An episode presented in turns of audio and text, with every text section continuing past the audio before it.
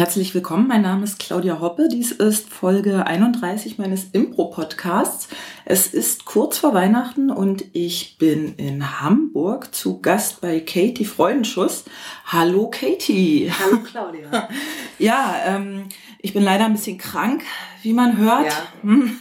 Ich hoffe, das äh, macht nichts, vor allem den Hörern. Äh, we will see. Ja. Katie, wir sind hier, ist das, ist das St. Pauli, wo du wohnst? Das eigentlich? ist äh, Neustadt, ist das schon, Ah, aber da oben okay. fängt gleich St. Pauli an. Ah, ja. Wir sind sehr nah dran. Aha. Ja. Ähm, Katie, du bist so ein, ja, Allround-Talent, kann man fast sagen. Also, soweit ich weiß, du bist Musikerin und Sänger, Sängerin, du Ja. bist Impro-Musikerin und ähm, du bezeichnest dich selbst als Sachensagerin, äh, wo wahrscheinlich andere von, ja, Comedy sprechen. Würde ich auch gerne noch mal drauf zurückkommen. Ähm, ich hatte ja erwähnt, äh, es ist ein, ein Impro-Podcast. Mhm. Deshalb äh, die Frage an dich, spielst du selber auch Impro oder hast du mal Impro gespielt? Du meinst jetzt Schauspielerisch? Ja, genau, auf der Bühne, so mit äh, Szenen und so. Äh, jein. Also ich bin ähm, tatsächlich über die Musik zur Impro gekommen. mhm. Also bin Impro-Musikerin seit 2003.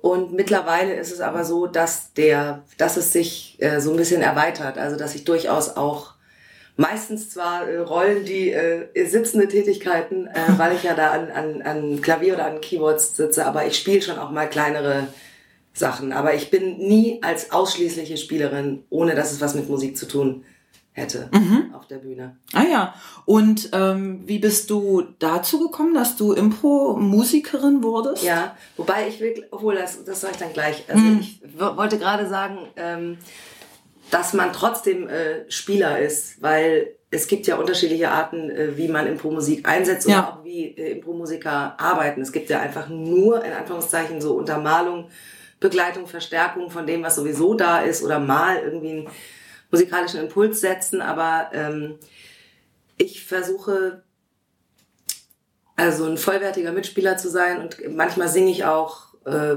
vielleicht aus einer autorialen Perspektive in der Langform oder singe die geheimen Gedanken von jemandem.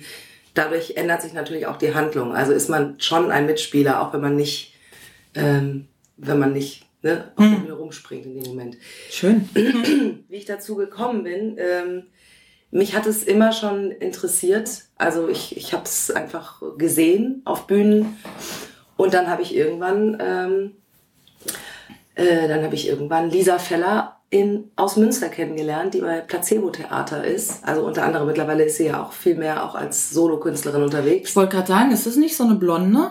Das ist eine Blonde. Ja. Das ist eine Blonde. genau. ich habe die, glaube ich, auch schon im Fernsehen gesehen. Kann es sein? Ja, genau. Die, also sie macht viel und da hat auch mittlerweile diese eigene NDR Ah, äh, Comedy Contest moderiert sie und kommt aber auch von der Impro. Ah, ja. Wie gesagt, die habe ich kennengelernt. Ähm, wir sind dann Freundinnen geworden und die hatte ein Ensemble, die aber noch keinen Musiker hatten. Das war 2003. Und so bin ich dann dazu gekommen, mich eigentlich auch so rangetastet, überhaupt äh, selber das äh, zu tun, weil ich kannte es bisher nur vom Hören. Genau, und darüber kam dann irgendwann die Zusammenarbeit mit Hidden Shakespeare in Hamburg, mit denen ich jetzt seit 2006 arbeite und noch diverse andere, die dann passiert sind. Jubiläum nächstes Jahr, zehn Jahre.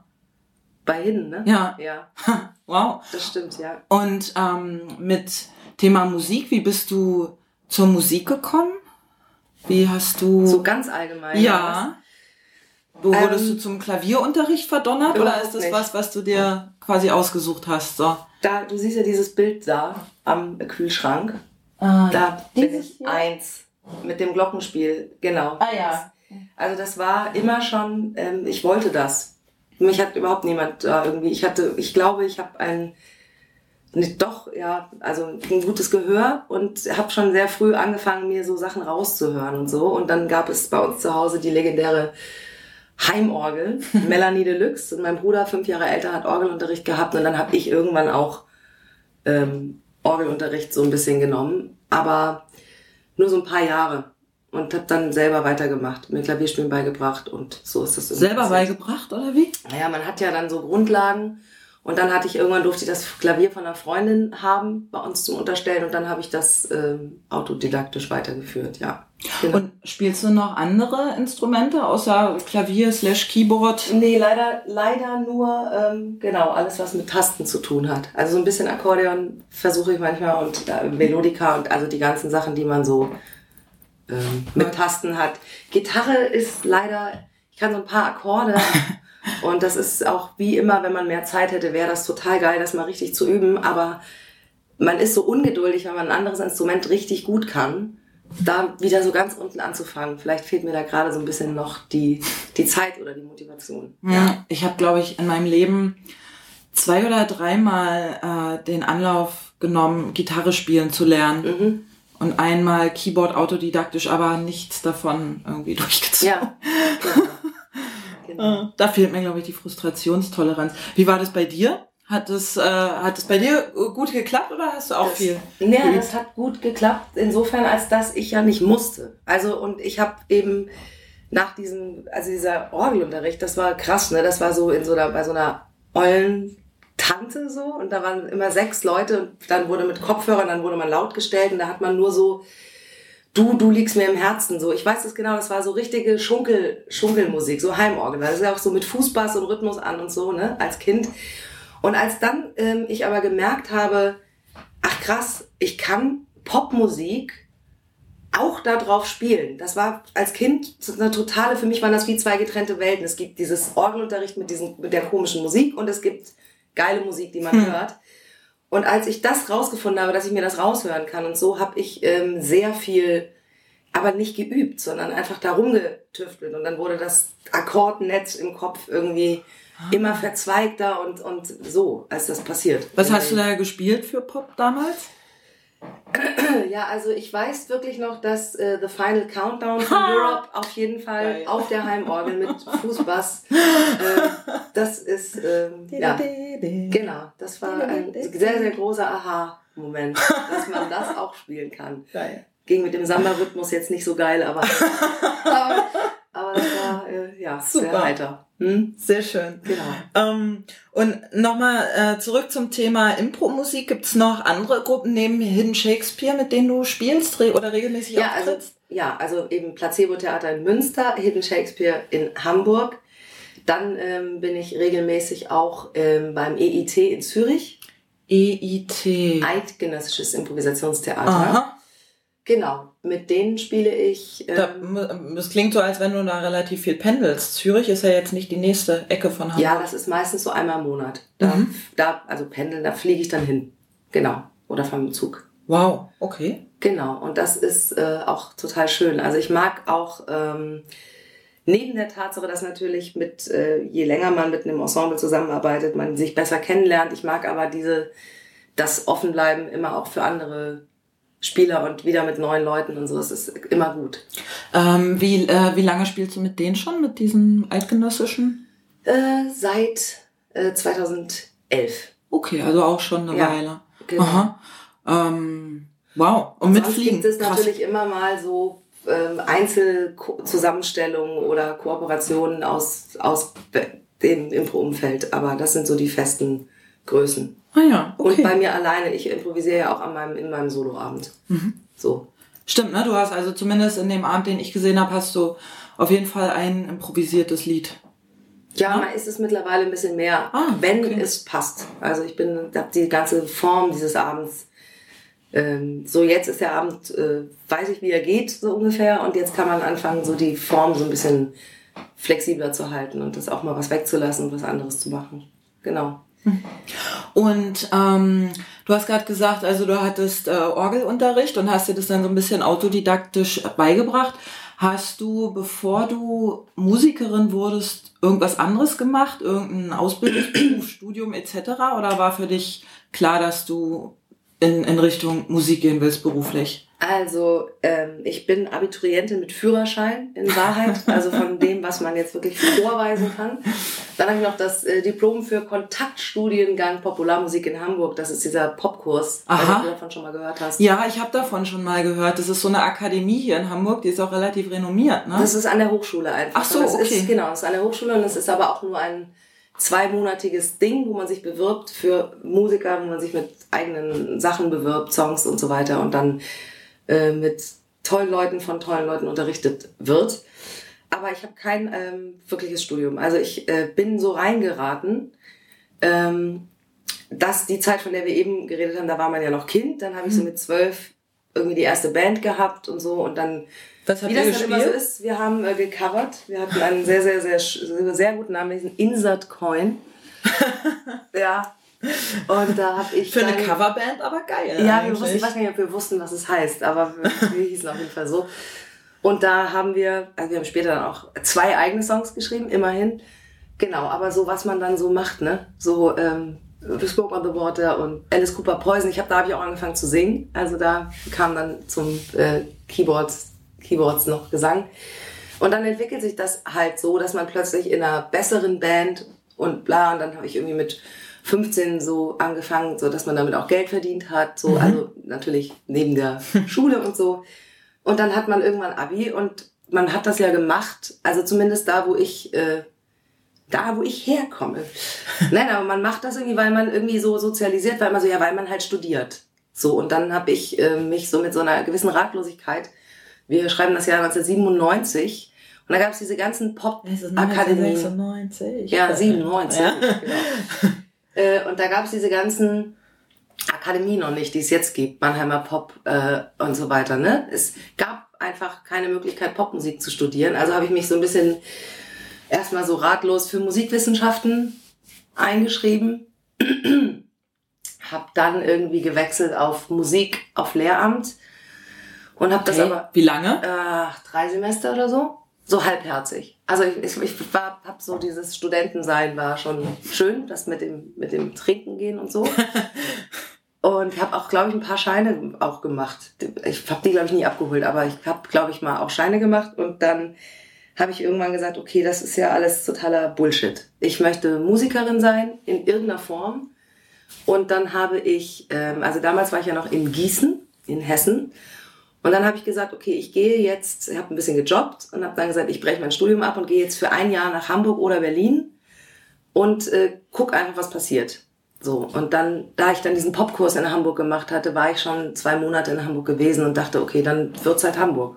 Hm. Eigentlich ziemlich naiv. irgendwie mich exmatrikuliert und mit einem Laster hier hoch und ein WG-Zimmer gehabt und dann war ich hier. Okay, genau. Habe ich es richtig verstanden? Also du hast in Gießen studiert und bist dann erst, äh, oder also diese Lehramtsstudiensachen Ja, das, dieses Gießen halbherzige okay. Rumstudieren war in Gießen und dann war äh, Hamburg. Mhm. Und ähm, hast du dich dann in Hamburg auch mit so Bandgeschichten über Wasser gehalten, oder? Das wäre schön gewesen, wenn ich mich mit Bandgeschichten hätte über Wasser halten können, aber die, in Wahrheit, es war, ja, hat ja keine Sau interessiert. Also ich kannte ja auch wirklich niemanden so ein, zwei Leute aus diesem, aus diesem Popkurs, ne? Aber das ist dann auch oft so, dass du in, innerhalb so einer Kurssituation so ein Klassenfahrtsding hast und dann kommst du hierher und die haben ja schon ihr Leben hier, die lebten hier. Dann kannst du ja auch nicht so, ich bin jetzt da und ich mache jetzt mit in deinem Leben so. Ich habe dann, ich habe am Anfang so sehr schlecht, wahnsinnig schlecht gekellnert zum Beispiel und in einem Second-Hand-Laden äh, für Nobelmode gearbeitet, wo ich aber nicht angenommen wurde von den Kunden, hat man mir dann gesagt, die Kunden nehmen sie nicht an. Schön. Ja, und äh, also so alle möglichen Kram, bis ich dann irgendwann, genau, Angie's Nightclub und dann habe ich Dirk Darmstädter irgendwann kennengelernt, das war der äh, Jeremy Days, Ex-Jeremy Days war, bin ich dann in der Band gelandet und so, dann ging so, aber wirklich, das dauerte einen Moment, dann ging so der Schneeball los, da haben einen dann die gesehen, dann kam man in die Band und darüber so. Okay. Also es war ein, ja, nur über Dasein und Leute kennenlernen hm. ist das dann alles so passiert. 99 im Oktober bin ich hierher gekommen. okay. Genau. Und ähm, nochmal zum Thema Improvisation. Was reizt dich denn an der musikalischen Improvisation? Ähm, also ich, ich bin, ähm, weiß gar nicht, ob das was damit zu tun hat, aber ich, ich höre auch sowieso sehr, sehr gerne Filmmusik, also auch ohne den Film.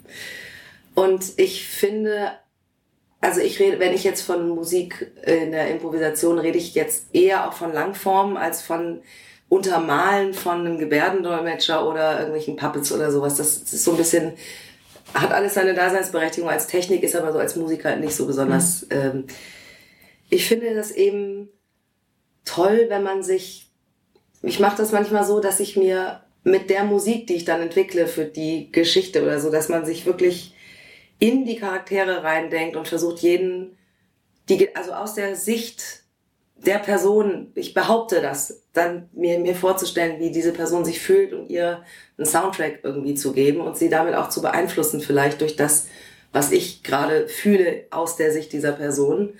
Es ist, ähm, ich weiß gar nicht, wie ich das beschreiben soll. Es ist einfach, man braucht natürlich auch Punkt, Kontrapunkte, wo es, wo es stille ist, aber du kannst mir einfach mit, es reizt mich einfach, weil du mit Musik einfach so viel erzählen und bewegen kannst und gerade was ich ja auch gesagt habe, also was ähm, vielleicht nicht so viele Impro-Musiker machen, ich äh, singe eben auch ähm, mal einfach ja aus einer Situation heraus, vielleicht einfach einen Song, der zu dem Oberthema gerade oder der irgendeine Wendung oder irgendeinen inneren Konflikt präsentiert. Dadurch kann, kann ich als Musiker noch auch den Schauspielern wieder äh, mehr Futter geben, indem ich irgendwie ihnen so Angebote mache, die ihre Person unterfüttern und den Charakter unterfüttern und ja, das äh, alles reizt mich. So. Schön. Hm.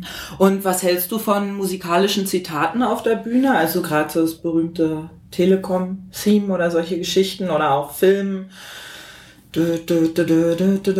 Ja, also, ne? also ähm, ich würde das nicht grundsätzlich ausschließen, dass das stattfindet, aber ich finde, es gibt so, es gibt manchmal so einen, so einen komischen Nicht-Humor von Musikern, dass sobald jemand irgendwie, was hier sind Blumen, jemand dann, vielen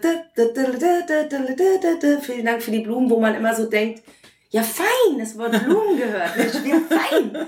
So, ähm, oh, jetzt ist mein Hund wach. Ja, genau, schlaf weiter. Ähm, also ich, ich, ich persönlich, aber ich meine, ich habe auch schon mal, ich habe auch schon mal in einer total traurigen Szene irgendwie äh, Somewhere Over the Rainbow äh, gesungen ganz oft und auch nicht versucht, es irgendwie zu verändern. Also man kann auch mal ein Cover irgendwie, wenn es irgendwie passt. Aber ich finde so dieses, diese gerade diese, da, da, da, da, da, da weiß man schon genau, wo man ist. Da ist man in irgendeiner kurz, sehr gaglastigen irgendwie, ähm, weißt du, ich, wenn jemand sagt, ich möchte jetzt zum Flughafen, mein Flug nach New York geht und dann fängt man an, ich war noch niemals in New York zu spielen, dann bin ich raus. So, weil das, das ist für mich immer nur wie so ein, der Musiker hat ein Wort erkannt, was in dem Titel vorkommt und das passt unter Umständen gar nicht in die Situation.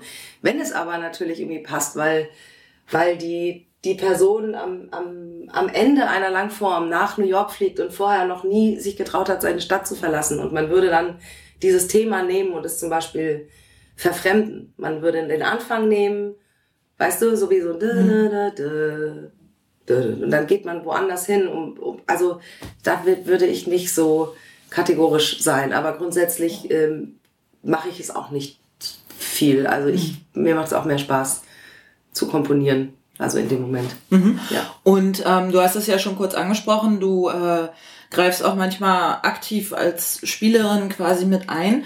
Würdest du sagen im Spiel, dass Musik führt oder folgt oder ist es so ein ja, geben und nehmen quasi, so ein Führen und Folgen. Es ähm, ist, also für mich in der perfekten Welt ist es so, ähm, also es hat natürlich immer damit zu tun, wie aufmerksam bist du als Musiker und wie aufmerksam auch für die Angebote sind deine Mitspieler. Ich, ich habe schon Aushilfe oder was auch immer bei Gruppen gespielt, da habe ich mir einen Wolf gespielt und es war wirklich so, dann macht es halt überhaupt keinen Spaß, wenn einfach Musik so, Musik ist ein Geräusch, was auch läuft, während die anderen improvisieren. Spielen. Das ist, also da, das ist natürlich schlimm.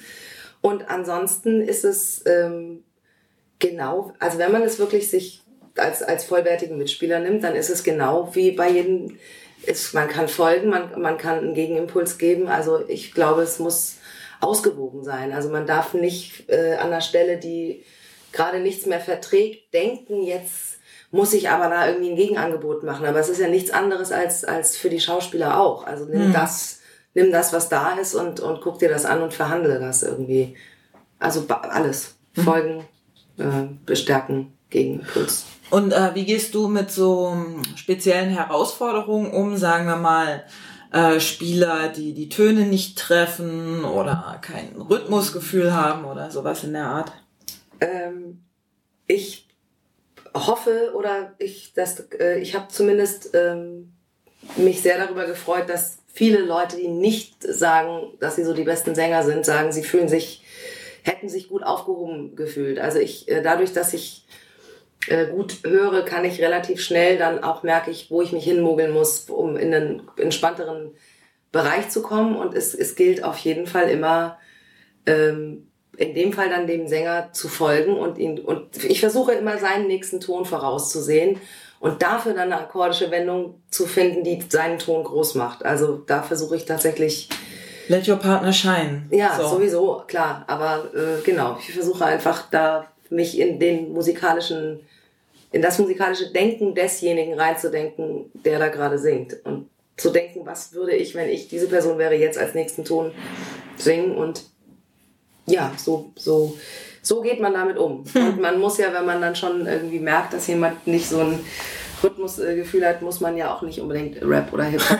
Was ich sowieso übrigens, es sei denn, jemand kann das, also wenn es jetzt eine Show ist, wo genremäßig das gefordert wird, dann äh, mache ich das auch, aber finde ich, ist für mich gibt es selten einen Grund, das einfach so zu tun. Hm. Meinst du, dass du dann selber rappst oder dass du den... Äh, ja, ich meinte jetzt in dem Fall natürlich die Herausforderung, ein nicht mit Rhythmusgefühl gesegneter, äh, dann, den würde ich, wenn ich die musikalische Entscheidung habe, dann macht man natürlich auch keinen kein Rap oder sonst hm. irgendwas. Ja. Aber das ist schön, also vor allem, wenn, wenn die dann so frei, wenn die dann aufmachen und plötzlich doch so nach irgendwie was man muss ja gar nicht immer der geilste Sänger sein. Man muss ja irgendwie was, ähm, was erzählen in deinem Lied. Also entweder über den Text oder über die Emotionen.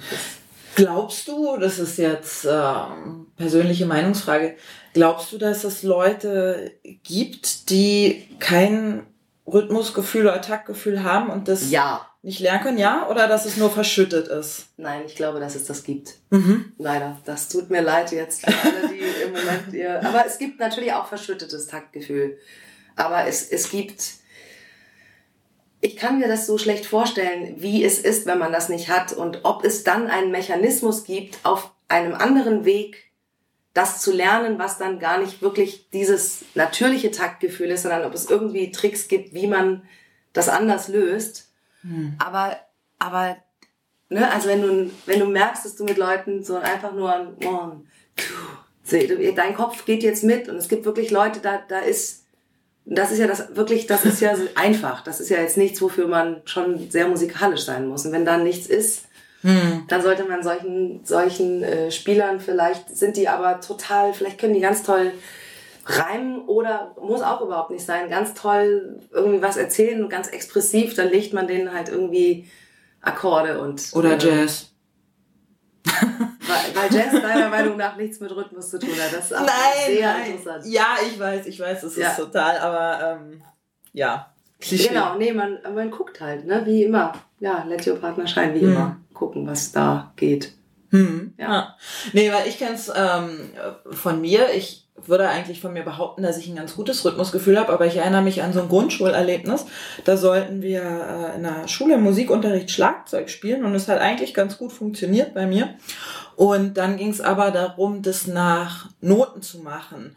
Und dann war ich so nicht mehr bei mir, sondern irgendwo im Außen, dass ich total den Rhythmus verloren habe. Es ist ja auch eine motorische Sache noch. Also das ist ja so, vielleicht hat man ein Rhythmusgefühl, aber wenn ich mich jetzt ans Schlagzeug setze und will ein Beat spielen, dann ruft das, äh, dann ruft das auch nicht, weil ich ja? nämlich keine Schlagzeugerin bin. Also okay. Also ich weiß schon, dass es gedarzt dann gehen muss. Ähm, aber das, so, das ist, kommt ja auch noch dazu, die motorische Komponente. Mein Hund, es ist mein Hund, es ist nur mein Hund. Hast du Lieblingsbands, Musiker oder Genres? Oder große Vorbilder? Mm, also ich habe ja eben schon gesagt, ich bin, ähm, ich höre sehr gerne Filmmusik, auch aus so einem eigenen, äh, aus so einer eigenen Emotionalität und so ein bisschen Pathos manchmal heraus, dass ich das total schön finde, wenn man so im Leben. Hast du einen Lieblingssoundtrack? Oh, es sind echt viele. Also wenn ich mich für einen Meister entscheiden muss, dann nehme ich äh, Herrn Morricone, Ennio Morricone den ich auch zweimal jetzt schon letztes und vorletztes Jahr in Berlin äh, gesehen habe. Das ist jetzt, muss ich überlegen, das ist so ein, äh, so, ein, so ein Western, dessen Name mir gerade nicht einfällt. Ja, er hat, glaube ich, über 500 Filme. Okay. Ähm, aber spiel mir das Lied Tod. Ja, genau. Aber diese ganzen Western-Sachen sind es gar nicht so sehr. Er hat auch unglaubliche orchestrale, dramatische, schöne, traurige, also alles. Also du meinst schon diese Instrumental-Soundtracks, nicht so sehr, weiß ich nicht, äh, hier Nee, Kill Filmmusik. Bill Ich sagte ja äh, Filmmusik. Okay. Also Filmmusik ist für mich immer der Score. Also der Score ist die, das, das, was das Orchester oder Band, je nachdem, was es für ein Arrangement ist, spielt. Und Soundtrack ist ja dann letztendlich eigentlich nur eine Compilation. Genau, von Songs. irgendwelchen Songs, ja. ja. Und dann bin ich tatsächlich äh, so, dass es bei mir, ähm, dass es so dann plötzlich ein Lied gibt, so was ich dann die ganze Zeit höre. So, also ich ich ähm, versuche schon auch neue Musik mitzukriegen und sowas, aber dadurch, dass ich so viel Musik selber mache und sowas alles, also ich es ist nicht so, dass ich hier ständig nach neuen Sachen gucke. Zum Glück habe ich äh, viele Freunde, die so äh, im Popmusikbereich sind und so und auch produzieren und, und in tollen Bands sind. Deswegen kriege ich, werde ich immer so ein bisschen nachversorgt. Aber im, also mich interessiert Filmmusik, mich interessiert ansonsten tatsächlich oft auch ähm, bei Popmusik oder so der Text. Also ich bin sehr textlastig. Und hast du da irgendeine, irgendeine Combo oder irgendeinen Interpret, der dir gerade besonders gut Gerade gefällt? es ist wirklich so, also äh, obwohl ich den ja schon ewig kenne, Michi Reinke aus Hamburg. Michi Reinke kennst du? Nee. Ja, das war, ähm, der ist damals ähm, mit Taxi nach Paris vor 100 Jahren berühmt geworden. Das heißt berühmt geworden. Auf jeden Fall der, dessen Platte, von der ich gar nicht weiß, wie man sie ausspricht, Palais, Palais, wird geschrieben, Palais Salam, die, äh, da sind so mehrere Lieder drauf, die ich, äh, die mich gerade sehr äh, so bewegen. Mhm. Also die Platte habe ich jetzt echt so teenie-mäßig gerade die ganze Zeit gehört. Ähm, davor habe ich Damien Rice gehört. Also ich mag schon auch so eine Singer-Songwriter-Sachen. Genau. Ah ja. Ähm, glaubst du, ob es, äh, dass es was gibt und wenn ja, was, was ein, ich sag mal, normaler Musiker von einem Impro-Musiker lernen kann? Ein normaler Musiker. Ja, also jetzt, äh, genau. Was weiß ich, so ein, Oh was je. ist ein normaler Musiker? Jemand, der nicht berufsmäßig Impro-Kombos begleitet. Aber trotzdem berufsmäßiger Ja. Musiker. Ja. Das finde ich schwer. Also ich, ähm, ich mache ja beides. So, ich habe ja auch danach noch so in Bands und sowas gespielt. Ich glaube, dass, ähm, dass mir die, diese, das in die Situation oder die Situation abzuwarten oder zu gucken, was der Moment bringt. Einfach von der Geisteshaltung, was man ja beim Impro braucht. Einem auf einer, auf einer Bühne grundsätzlich eine andere Präsenz und eine andere Entspannung gibt. Aber sonst ähm, wüsste ich nicht, was man da, was man da raten soll. Weil wenn du eine, in einer Band ähm, spielst, wo du weißt, das und das hast du zu spielen, kannst du jetzt auch nicht plötzlich sagen, du, ich hatte aber gerade so einen Impuls, dass das Lied jetzt, auch wenn es eigentlich traurig war, sehr, sehr lustig wird. Deswegen habe ich mal kurz äh, das Arrangement umgeschmissen und hier was Lustiges dran komponiert. Keine Ahnung. Nee, kann ich nichts. Aber ich Okay. habe, ja. Ja. Ja. Ähm, ich erwähnte es ja schon eingangs, dein ähm, Comedy-Programm in Anführungsstrichen. Du sagst, du bist Sachensagerin. Was gefällt dir an Sachensagerin besser als an Comedian? Und ich frage mich, gibt es eigentlich gerade eine weibliche Form von Comedian? Comedienne. Comedian. Comedienne. Comedienne. Das klingt aber so français. Ja, un petit peu. Un vrai. Oui. Ähm, also ich sage ja nicht, äh, ich bin Sachensagerin, sondern Mhm. ich sage, meine Musik ist äh, eine Mischung. Also ich bin Musikerin, Sängerin und Sachensagerin. So der Abend selber ist so zu 50 Prozent Musik, davon einiges oder vieles äh, komponiert und einiges äh, improvisiert. Und ich erzähle, ich sag Sachen. So, das ist eigentlich, daher ist es gekommen, dass, dass jemand gesagt hat, was machst du denn? Ich gesagt, ja, weiß ich, ich mache halt meine Lieder und dazwischen sage ich Sachen. Also eigentlich Sachensagerin und Musikerin. Dass die, diese Grätsche, ist es Comedy, ist es Kabarett, was ist es? Ähm, das geht ja vielen so. Weil das ja mittlerweile, das ist ja ein weites Feld und eine unglaublich langweilige Diskussion. Was ist jetzt, muss Kabarett, heißt das immer politisch, bla bla bla. Ja, und Also braucht man das überhaupt so eine Kategorisierung? Genau, ich, ich äh, natürlich wie die meisten äh, wünscht man sich, ich will in gar keine Schublade und wenn, dann sollen das aber die anderen machen. Und dann habe ich das jetzt mal so genannt. Und es hat auf jeden Fall Comedy-Anteile, es hat auch ähm, poetische Anteile, es hat auch mal so einen gesellschaftspolitischen Touch. Also ja, kann man sich angucken und dann selber sagen, was das ist. Wie heißt dein Programm? Mein Programm heißt Bis Hollywood ist eh zu weit. Genau. Und ähm, ja, ich habe es mir äh, vorher bei YouTube angeguckt. Du hast damit auch schon Preise gewonnen, ne? Und hier in der Küche steht irgendwie so ein Teil da oben. was, was für Preise ja, hast du so gewonnen? Hübsche, hübsche Preise, nicht wahr? äh, Der in der Mitte gefällt mir besonders gut. Der Puschelpokal. Ja. Ne? Ja, den finde ich auch gut. Das ist der äh, zweite Platz beim Hamburger Comedy-Pokal. Ich wollte gerade sagen letztes Jahr, aber ich glaube, es ist ja noch dieses Jahr, weil es gleich im Januar war. Genau. Ach ja, ach ähm, ja, dann da den NDR Comedy Contest. Doch, guck mal, Comedy. Da, Comedy Contest, da steht's. Und Comedy Pokal, da steht's ja auch. Also da habe ich äh, diesen Gürtel geholt, diesen sehr, sehr brachialen. Und immerhin nach fünf Jahren mal als erste Frau in dieser Sendung mal da, dass da mal eine Frau das irgendwie ähm, gemacht hat. Und ansonsten, wie hier hinten siehst du ja noch diesen wirklich sehr, sehr schönen Pudding mit dem Nagel. Oh ja, Ja, das ist natürlich der, wer kennt ihn nicht, legendäre Bielefelder Kabarettpreis und der Publikumspreis des Bielefelder. Aber es ist alles auch so ein bisschen so, ich war noch bei ein paar guten, also wichtigen Preisen einfach dabei, über die ich mich sehr gefreut habe. So Tichtmeyers Erben zum Beispiel, wo man äh, sich gar nicht bewerben kann, sondern einfach nominiert wird und vorgeschlagen wird. Stuttgarter Besen, äh, St. Ingberter Pfanne, da hat es überall nicht für Platz 1 bis 3 gereicht. Aber das ist, ähm, also klar ist das nett, weil dann kriegt man irgendwie ein Preisgeld.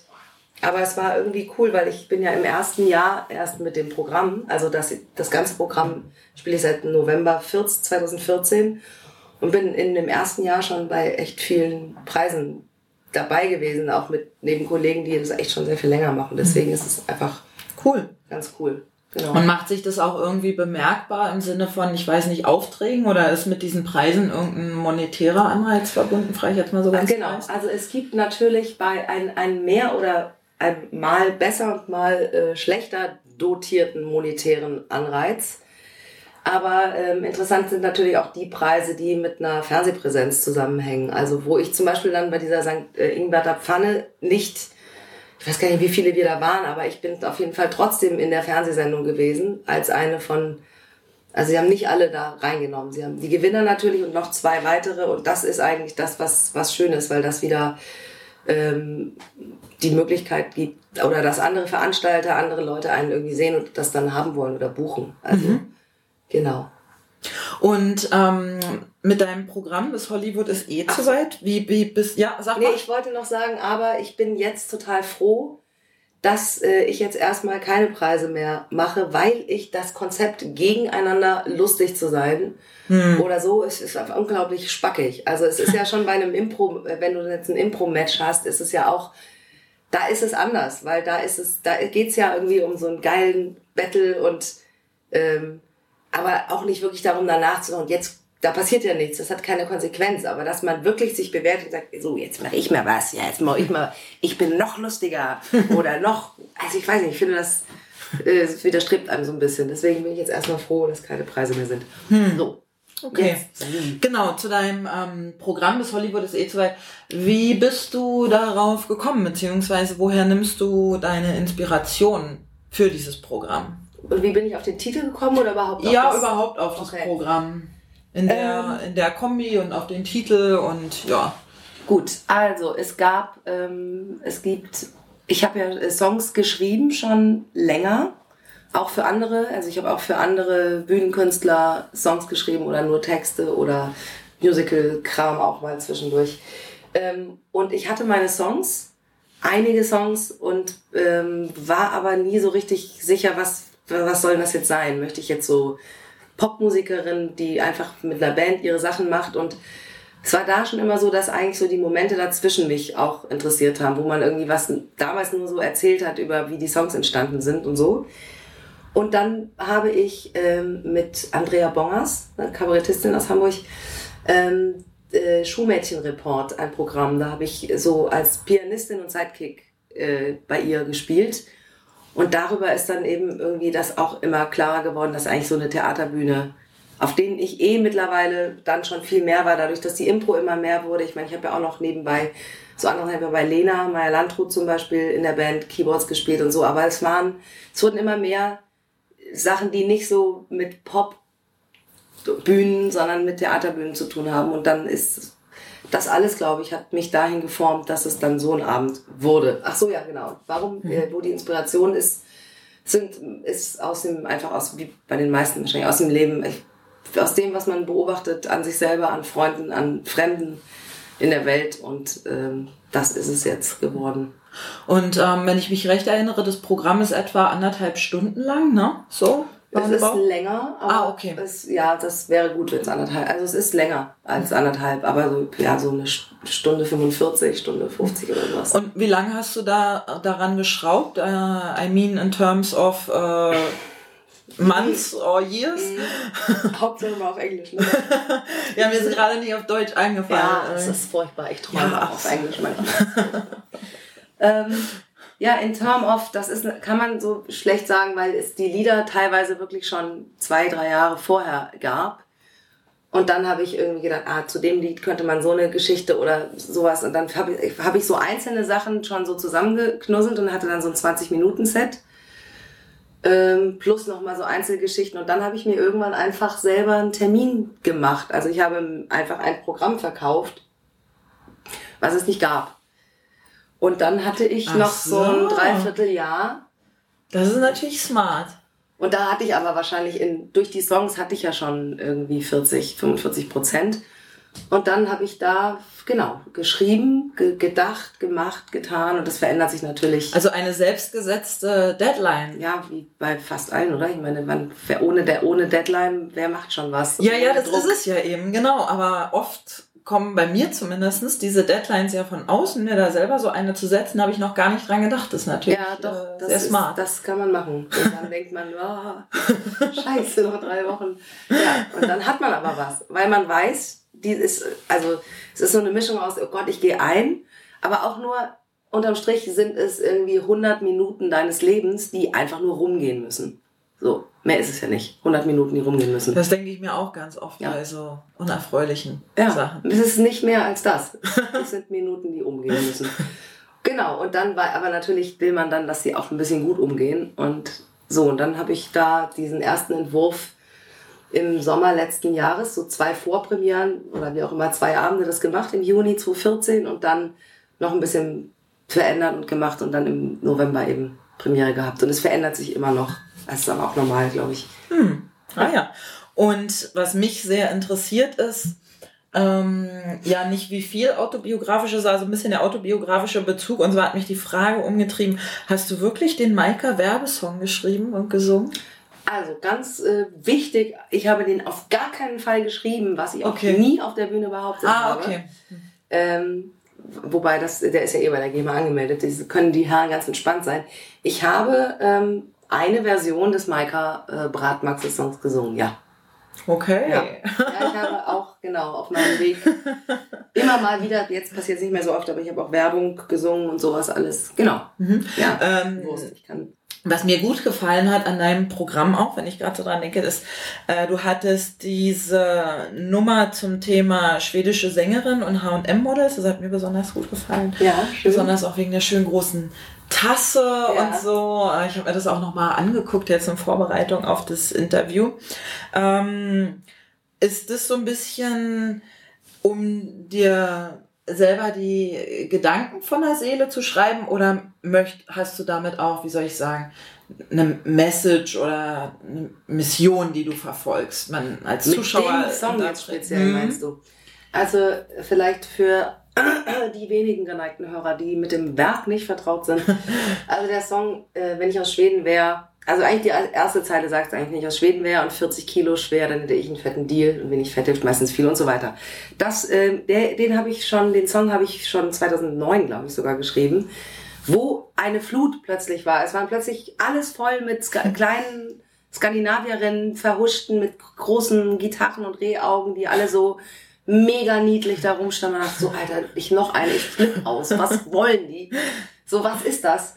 Und das ist ähm, ein einfach nur ein lustig sarkastischer Umgang damit. Ich habe damit überhaupt kein Problem. Ich habe auch überhaupt kein Problem damit, dass ich äh, keine Skandinavierin bin und mehr als 40 Kilo wiege. Es ist einfach nur so eine gesellschaftliche, so eine Beobachtung. Hm, okay. So, also was soll man da als Message, was soll die Hm. Message sein? Nee, ich fand es einfach schön. Naja, als, als Message eben gerade ähm, gegen dieses Bild. So, Ja, gegen dieses Idealbild, was überall verkauft wird, so Stichwort H&M-Models ist ja auch sehr, ja. Also das, ich, ich, genau, also, oder nein, genau, ja, nein. Es ist so, ja, dass, nein, vielleicht. dass ich, das ist für mich eh klar. Ich, also so rum, ich, ich würde nicht sagen, ähm, und mit diesem Lied möchte ich einfach die Frauen ermutigen, dass sie auch mit einer Größe 40, 42 wirklich lebenswert sind. Ja? Weil das ist, das passiert vielleicht nebenbei und vielleicht gibt es Leute, die das brauchen, aber das ist, das ist für mich sowieso klar, dass, dass man nicht sein muss wie und so. Also vielleicht habe ich da Glück, dass ich das so. äh, Ich, die können auch so sein übrigens. Also die dürfen auch, das, die muss es ja wahrscheinlich, keine Ahnung, auch geben. Diese die sollen einfach so sein und jeder soll einfach so sein, wie er ist. Aber das ist, das ist mir keine Message jetzt Okay. mehr wert zu sagen. Übrigens, was ich mal sagen will, man muss gar nicht so dünn sein und so und so. Das ist eh, das ist schon quasi da im Backup und ab da kann man dann anfangen, was zu erzählen. Weißt du, wie ich das meine? Gut. Ja. Genau, und dann hattest du noch eine andere Nummer, die mir ähm, im Kopf geblieben ist, mit äh, Deutschland sucht den super Obdachlosen, was Mhm. so eine ja, Verarsche auf Castingshows ist und äh, gleichzeitig sozialkritisch. Und ähm, Ja, es ist eine Weiterführung. Ne? Das ist eigentlich eine Satire, wo unsere Casting-Shows sich äh, hinbewegen könnten oder und gar nicht. Und vielleicht kommt es nicht zu diesem Format, aber es wird auf jeden Fall ähnlich äh, geschmacklos weitergehen. Davon Und kann man ausgehen. wie ist deine Erfahrung mit dieser Nummer? Irritiert es das Publikum? Weil in der Show, die ich gesehen habe, hatte ich den Eindruck, dass das Publikum davon ein bisschen irritiert war. Ähm, ich weiß jetzt gar nicht mehr, wann du da warst. Ich habe die Nummer Das, äh, auch noch geändert oder Okay. unterschiedliche Ansätze. Also es ist, ähm, also es geht wie gesagt um, um das Format Deutschland sucht den super Obdachlosen und ähm, das endet in einem sehr, sehr pathetischen Titelsong dieser Sendung. Ne? Also diese Deutschland sucht den super Obdachlosen, der Song. Ähm, und der ist so schön komponiert und so brachial, auch mit Chören und Orchester und allem, dass äh, die Leute tatsächlich manchmal nicht wissen, sie wollen mitklatschen, weil es einfach so, es ist so ein bisschen wie We Are the World vom, vom Ding. Aber dann denken sie, scheiße, klatsche ich jetzt mit, bin ich dann, habe ich es dann verstanden? Oder muss ich jetzt sagen, nee, ich distanziere mich, ich bin anders? Also diese Irritation liebe ich aber. Und ich liebe das, wenn sie nachher dann doch irgendwie alle mitklatschen, weil das genau so ja irgendwie funktioniert, dass man das dann so wegkonsumiert, weil es dir in einem äh, süßen Gewand irgendwie präsentiert wird. Das, ja, Hm. Ja, also ich, ich fand es auch irritierend, kann ich mich erinnern, Ja. ähm, weil das in der Version, die ich gesehen habe, ähm, stach es raus aus den anderen Nummern, weil ich, ich persönlich habe es als die ja sozialkritischste Geschichte ist auch so. empfunden. ist auch so, glaube ich, ja. Hm. Ja, ähm, Katie, was, was machst du noch so außer den äh, Impro-Sachen und deinem Programm bis Hollywood ist eh zu weit? Gibt's noch andere Dinge, die du tust? Machst du noch Werbesongs? Ja, also ich, ähm, dieses Jahr jetzt war so rasant. Ich habe jetzt, glaube ich, im November 22 Termine gespielt oder sowas. Also das ist ja schon mit Impro und Solo und sowas alles, das ist ja schon ein bisschen was. Ähm, und es gibt immer mal Sachen, also ich habe gerade neulich mal wieder tatsächlich Werbung, das war aber, ich weiß gar nicht mehr, was es war. Genau, neulich mal wieder eine Werbung gesungen, nach langer Zeit. Und ab und zu gibt es einfach auch so Studio Geschichten so als Sängerin Chöre singen oder für so und so singen. Und aber ansonsten bin ich mittlerweile echt äh, gut gut ähm, gut gebucht mit meinem Zeug und Impro. Das ist schon das lastet mich eigentlich ziemlich aus.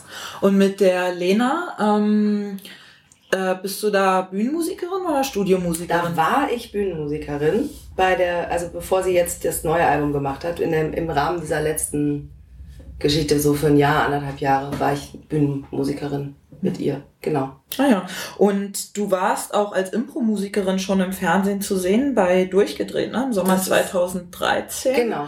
Das war war sechs, sechs Episoden. genau die ja. Vertretung für die Heute-Show im Ja. Sommer. Ähm, findest du, dass Impro im Fernsehen anders ist als auf der Bühne? Ja. Also erstens mal ähm, Impro im Fernsehen, wenn, also anders. Also im, wenn man das, wenn das Fernsehen sich mal trauen würde, Impro so zu zeigen, wie Impro im Theater ist, dann wäre es schon total anders, es im Fernsehen zu sehen. Dann kommt noch dazu, dass aber die meisten Formate sich nicht trauen und dann doch wieder eigentlich so eine planbare Gagdichte wollen. Und dann ist es, äh, also der Zauber ist bei diesem Format null Hm. äh, rübergekommen, obwohl da echt gute Leute teilweise waren. Also es waren ja ein gutes Stammteam und dann immer so gab es wechselweise. Da waren Leute, die konnten richtig gut improvisieren, aber es war halt ein der improvisierte Wochenrückblick. Also es war ein sehr enges Korsett, was man da uns äh, übergestülpt hat. Ja. Das ähm, wäre meine nächste Frage gewesen. Die Leute, die da gespielt haben oder vielleicht auch bei ähnlichen Sendungen, sind es genuine Impro-Spieler oder sind es, ich weiß nicht, Leute, die irgendwas anderes machen und vielleicht noch nie Impro im Sinne von Impro-Theater gemacht haben und dann da so reingeschmissen werden und dann gesagt wird, so jetzt improvisier mal hier. Beides. Also es gibt, ähm, also ich habe das und noch eine andere Sendung mit Improvisation im Fernsehen jetzt, wo ich dabei war, ähm, einmal, also das so erfahren, dass es ähm, für diese Fernsehgeschichten wollen sie es natürlich lustig. Das heißt, sie hatten ein paar Comedians, die aber vom, von der Improvisation kamen, die von Springmaus kamen und so weiter. Also die das wirklich das Fach des In Improvisierens Köln war das, können. ne? Genau. Äh, und, und dann auch mit Comedy in Verbindung. Es ist aber auch so, dass sie einfach dann Comedians äh, da reinwerfen, die äh, natürlich ihre Gags, die sie sonst machen können, die aber überhaupt nicht wissen, wie, wie, wie eine Improvisation, wie du mit deinem Partner umgehst und Mhm. welche, so, und das, das wird dann nix, ganz oft. Das sind lustige, lustige Comedians, aber ganz schlimm wird's, wenn sie einfach nur so, so Leute, die einfach, ähm, also ich will jetzt keine Namen sagen, aber sagen wir einfach mal so Moderatoren oder Moderatorinnen plötzlich da, wo du so denkst, äh, das, die sagt, die sagt sonst äh, an, dass jetzt, weiß ich nicht, da der Oscar, wer hat welches Kleid angehabt? Warum soll man die jetzt bitte da überfordern mit mit Kriegen die ein? Briefing wenigstens? So von wegen, ja, da könnte man sich ja vorstellen, dass dann da irgendwie ein Impro-Coach kommt und den zwei Stunden lang erzählt, hier, ne, das sind die Basics, Nee, also Grundhaltungen haben von schon- Impro-Theater und äh, Wir haben schon so Workshop-mäßig äh, dann vorher, also als man sich diesem Format, also jetzt bei dieser durchgedreht, dem Wochenrückblick, schon so mit Schlagzeilen so ein bisschen rumgespielt und mal geguckt, was ist, wenn du so eine Bildschlagzeile hast, wie, mit welchen Aspekten, was kann man da wie machen, aber, aber das, du kannst jemand, der, also brauche ich dir ja nicht erzählen, jemand, der, kannst jemanden ja nicht in zwei Stunden Improvisation erklären. hm, Du kannst jemandem auch immer wieder sagen, du musst Ja sagen und nicht blocken und sowas, aber das, das, das dauert ja, bis das, äh, sitzt. bis, ja, bis das passiert, genau. Hm. Glaubst du, dass Impro generell im Fernsehen funktionieren kann? Ja. Ich glaube ja, wenn, wenn man sich Was müsste man ma- oder wie müsste ein Format aufgebaut sein, damit Oh Gott, wenn ich das wüsste, dann hätte ich es natürlich geschrieben. Aber ich, ich glaube, dass man, dass man eben, also abgesehen davon, es gibt ja Impro in Anführungszeichen, wenn man sich jetzt Schillerstraße früher angeguckt hat, also das wurde ja dann auch immer Mauer, aber das hat ja funktioniert in dem Sinne von, dass es gut ankam und äh, solange da noch Frau Stratmann und so weiter am Start waren. Ich weiß nicht wie, aber es wäre, äh, man muss eben vielleicht mal den Mut haben, dass es nicht nur immer Gag, Gag, Gag, Gag, Gag ist und einfach äh, ja so dieser mehr, mehr Raum lassen für die Kunstform und was es für ein Format dann sein müsste, keine Ahnung. Hm. Ich könnte mir auch vorstellen, ähm, kannst ja einfach mehr drehen und das, was du für nicht sendetauglich hältst, schneidest du dann raus. So. Ja, klar. Du? Du drehst irgendwie drei Stunden und am Ende machst du eine Sendung von einer Stunde. Dann, äh, Ja, ich meine, das haben sie natürlich bei durchgedreht auch gemacht. Ja? Ne? Wir haben natürlich, Okay.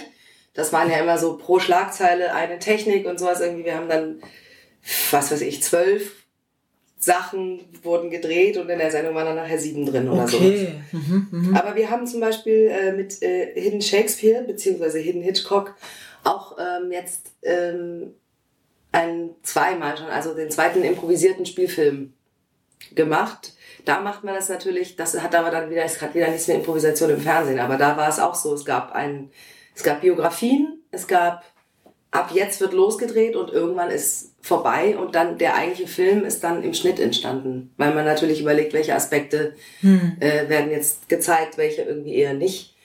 Also klar, man kann, also man kann auf unterschiedlichste Arten das, das die Improvisation und das Medium Fernsehen oder Film zusammenbringen, auf jeden Fall. Aber es, die Deutschen sind da ja immer nicht so mutig, was hm. das betrifft. Hm. Ja.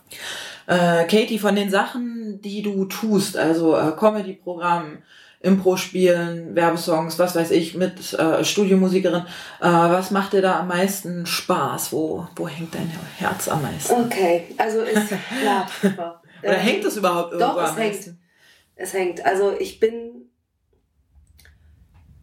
es ist schon die Improvisation, wenn ich mich entscheiden muss. Aber ich kann mich natürlich so nicht entscheiden, weil jetzt seit, seit diesem Jahr 90 oder 80 Prozent meiner Zeit mein Solo ist, was mir auch wichtig ist. Es ist für mich total wichtig, diese Vielseitigkeit zu haben, dass man ähm, nicht so in so einem dann, weil dann kannst du zwar Künstler sein und hast aber in Wahrheit doch plötzlich auch so einen Bürojob, wo du hingehst, weißt du? Also ich möchte gerne diese, diese Vielseitigkeit. Ich mag die Herausforderung jetzt alleine so einen Abend zu machen. Das ist ja auch eine Behauptung. Man behauptet ja, komm dahin und dann ist es zwei Stunden besser, weil ich was mache, als wenn du zu Hause bist. Das ist ja dreist, erstmal schon. Und das, das mag ich irgendwie, das zu behaupten, aber ich, ich eigentlich von meinem persönlichen Ding her finde ich immer, je mehr Leute gut sind, desto geiler ist es insgesamt. Also ich mag einfach gerne mit Leuten zusammenarbeiten und ähm, deswegen ist es habe ich die Frage gar nicht wirklich beantwortet, ne? Ähm, doch, ich hab's. Ich glaube, beides. Ich, ich will das eine nicht ohne das andere und umgekehrt. Hm. Ja, aber das wäre schon die Live-Geschichten. Ähm, ja, die letzte an Frage an dich. Gibt es irgendwas, was du sonst noch sagen möchtest? Irgendwas Oh mein Gott, Wichtiges? wegen dem Weltfrieden. Ja, genau. Wegen des Weltfriedens. Des Weltfriedens oder Weihnachten jetzt. Nein, so. äh, also meinst du ein Schlussstatement? Ja, oder wie auch immer. Oh das jetzt, da erwischt du mich jetzt kalt. Muss man das? Nö. Schluss irgendwie? Musst du nicht. Nur wenn dir spontan was einfällt, so. Alles, was jetzt so weihnachtlich und, und mit Frieden und moralisch bin ich, finde ich, glaube ich, weil wir brauchen irgendwie einen Schluss, oder? Ich, äh, ja, äh, ja. Ich kann jetzt natürlich sagen, ja, ich, äh, vielen Dank, dass du äh, mich besucht hast hier an meiner Küche im Hafen und ähm, falls ihr das angehört habt und irgendwo mal ein Plakat mit bis Hollywood ist eh zu weit seht, würde ich mich sehr freuen, wenn ihr vorbeikommt. Und ähm, ja, ich wünsche uns allen mehr Hollywood im Alltag und ein frohes Weihnachtsfest. Super. Ja. Ähm, Kathi, deine Webseite. Ja? Katie, deine Webseite. Wie lautet die? Meine Webseite heißt www.katiefreudenschuss.de. Sehr schön. Werde Alles ich auch zu diesem Artikel verlinken. Ja. Und ähm, deine nächsten Auftritte, hast du die im Kopf, weil du sagtest gerade, meine nächsten Auftritte, es ist tatsächlich so, dass ich gestern die letzte Amtshandlung für 2015 äh, getan habe und jetzt endlich mal, also nach wirklich hunderten Auftritten, ich habe jetzt äh, mal ein paar Wochen frei, beziehungsweise ich weiß, dass ich am 6. Januar in Zürich improvisiere. Und dass es dann bei mir erst ab, ab Mitte Januar wieder losgeht. Aber auf äh, katiefreundschuss.de slash Termine ähm, genau, kann man das Können die Leute die Termine finden. Genau. Super. Genau, dann ähm, auch von mir auf jeden Fall eine Empfehlung an die Hörer, sich dieses Programm anzuschauen. Ich fand es sehr kurzweilig, sehr unterhaltsam, hat mir gut gefallen. Werde äh, auch das eine oder andere Lied auf YouTube zu diesem Artikel verlinken, mhm. zu dem Podcast. Schön. Und ähm, ja, dann bleibt mir noch zu sagen, dass das Folge 31 meines Impro-Podcasts war, dass äh, ich euch allen schöne Weihnachten wünsche und falls wir uns nicht vorher nochmal hören, einen guten Rutsch. Mein Name ist Claudia Hoppe und ich sag Tschüss.